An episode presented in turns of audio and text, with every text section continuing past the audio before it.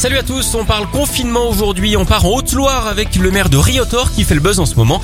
Guy Perrard a pris un arrêté municipal vendredi qui autorise le survol du Père Noël au-dessus de la commune dans la nuit du 24 au 25 décembre. Autorisation de 24 heures précises pour venir déposer les cadeaux sous les sapins des habitants.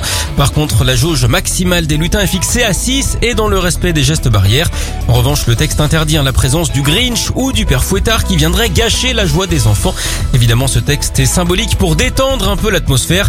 Oui, parce que le confinement, le Père Noël, ça le barbe un peu. Allez, on file à Taïwan où on ne rigole pas avec la quarantaine. Chez nous, c'est 135 euros hein, si vous sortez sans motif valable. Là-bas, un homme a écopé de 2900 euros d'amende pour être sorti dehors 8 secondes.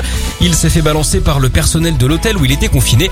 Il a en fait été filmé par la vidéosurveillance dont les images ont été transmises au ministère. Alors pourquoi un tel acharnement, me direz-vous Peut-être qu'il s'était moqué un des salariés.